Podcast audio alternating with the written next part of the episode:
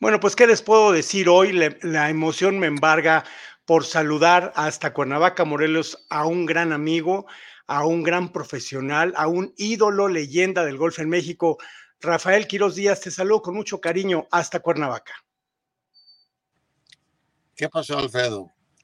Qué gusto Es- saludarte y, y verte bien y siempre trabajando. en Muchas este gracias. deporte que tanto lo quieres tú.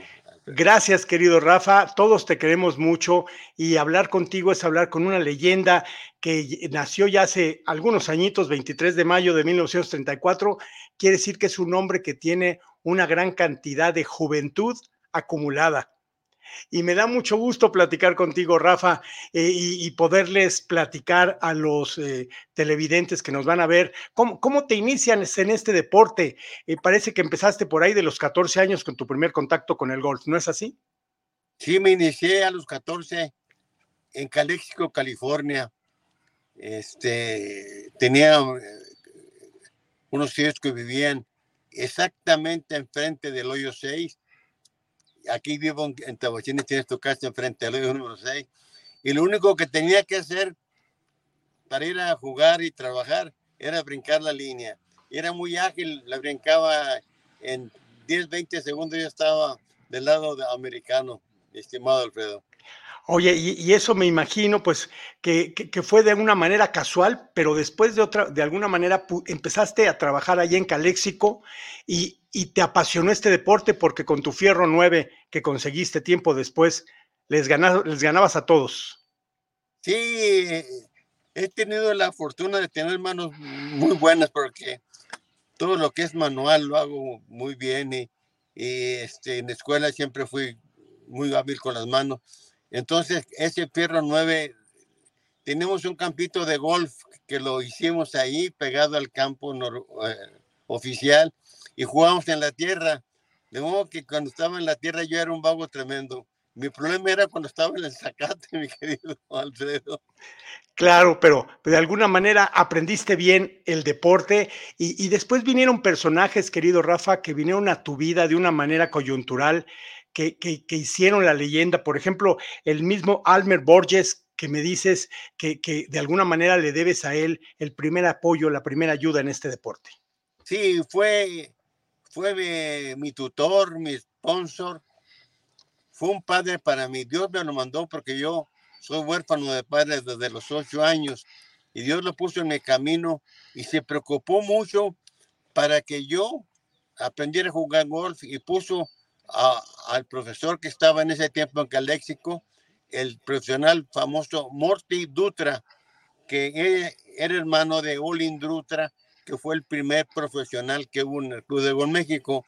Y él se encargó de enseñarme, me daba clase todos los días, me acompañó a los torneos que jugué mucho en, en Arizona, en Los Ángeles, en San Diego, y él me patrocinaba y me ayudaba para que yo tuviera la oportunidad de desarrollarme. Alfredo. Y aquí te vemos con uno de los personajes, jugaste seis Copas de las Américas y esta foto estás con el gran oso dorado de los muchos personajes que has conocido, nuestra querida Wipa. Platícanos de ese contacto con Jack Nicklaus. Con Jack tuve el, el- el honor de conocerlo primero en San Francisco en 1958 en un torneo nacional amateur de Estados Unidos, pero después me tocó verlo, jugué con él otra vez en Monterrey dos veces, con la Copa de las Américas también, y, y, y, después, tres, cuatro años después, jugamos con él en Canadá, en Ottawa, la Copa de las Américas, éramos siete representantes y de, de México, y me tocó jugar contra él, que era el número uno del mundo, y el dos del mundo, que era Dean Beeman, que en un tiempo fue el representante de los profesionales de Estados Unidos. Y tuvimos la suerte, Mauricio Urdaneta y yo, de ganarle dos veces en Canadá. Vemos que ese triunfo de veras eh, fue un es un sueño, mi estimado Alfredo.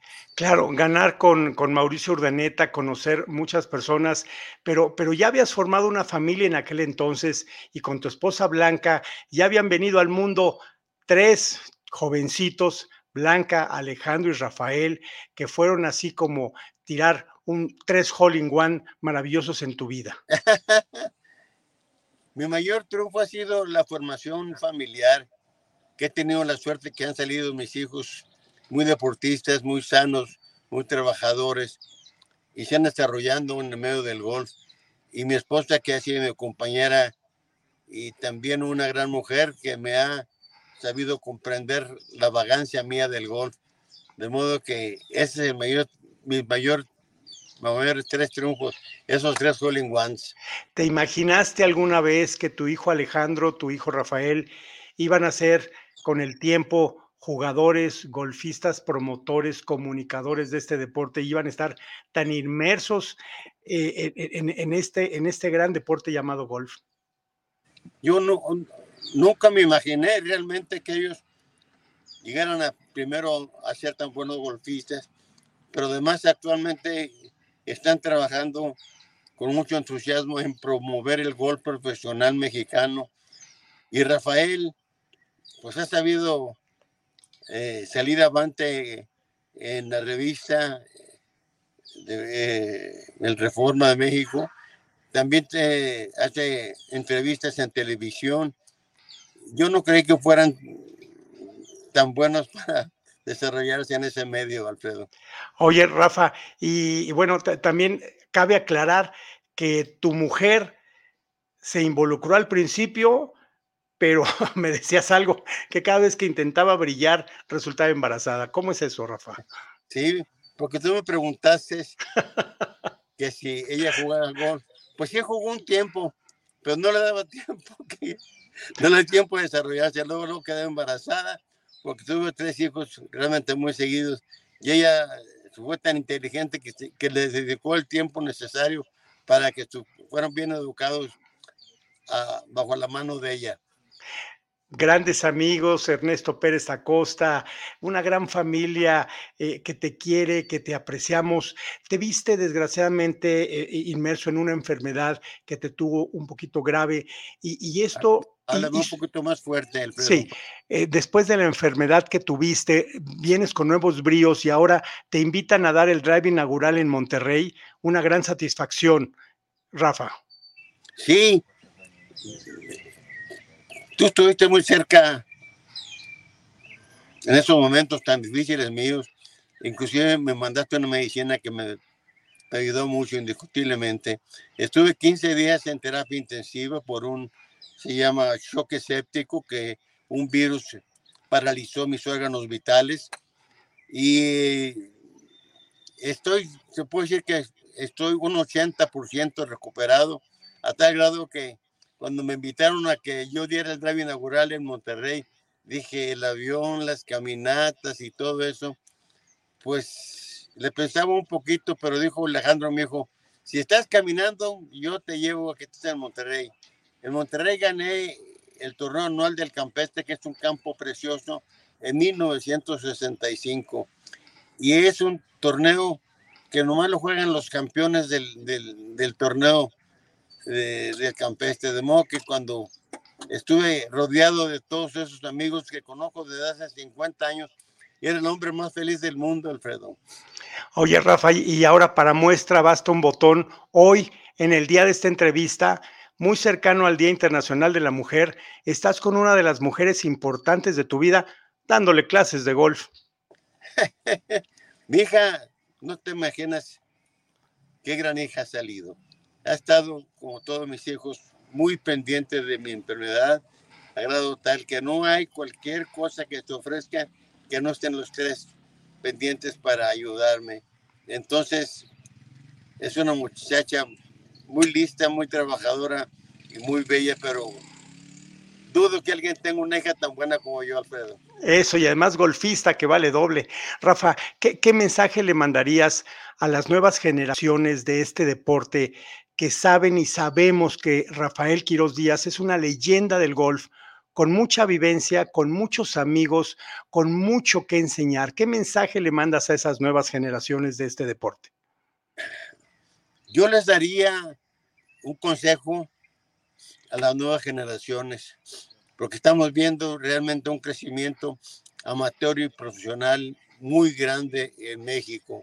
Los clubes están apoyando los torneos de profesionales, pero a la vez veo que hay un gran futuro en el golf profesional mexicano porque hay bolsas ya muy interesantes en la cual ganas 4, 500, 600 mil pesos en un torneo.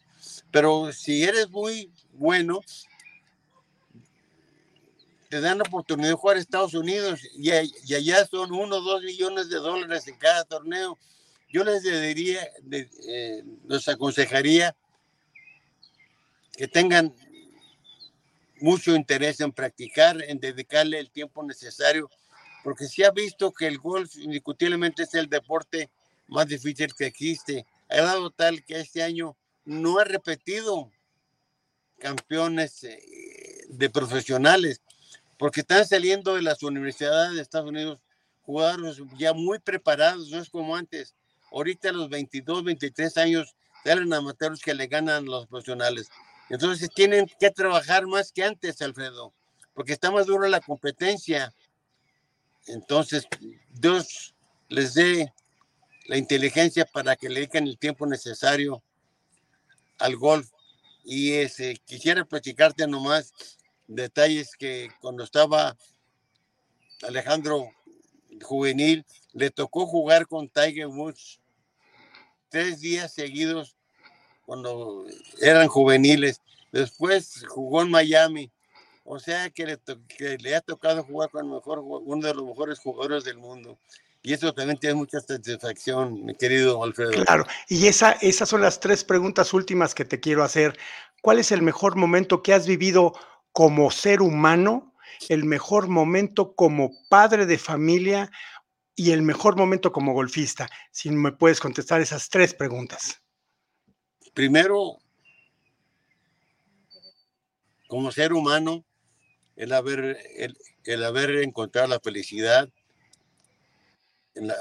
con, la familia, al lado de mi esposa y de mis hijos, y, de y mi mejor época de, amateur y profesional, pues es haber hecho unos triunfos en Estados Unidos, ganar el PGA de México en Acapulco y algunos torneos más que es difícil en acordarme porque son 75 años jugando golf. Mucha juventud acumulada. Sí. Estos dos, lo tercero no me acuerdo cuál me preguntaste. Sí, como padre de familia, de alguna manera, la mayor satisfacción, me imagino que son los tres Hall in One de hijos que tienes. Los tres Hall in One de ellos. me levanto doy gracias a Dios que los veo tan unidos, con tanto cariño, con tanto amor entre ellos, tanto amor a la madre y, tanto amor y respeto a mí. Tú sabes que en la actualidad no es fácil la, la formación familiar, pero ellos arroparon el golf y eso les da mucha oportunidad en la formación, mi, querido Alfredo.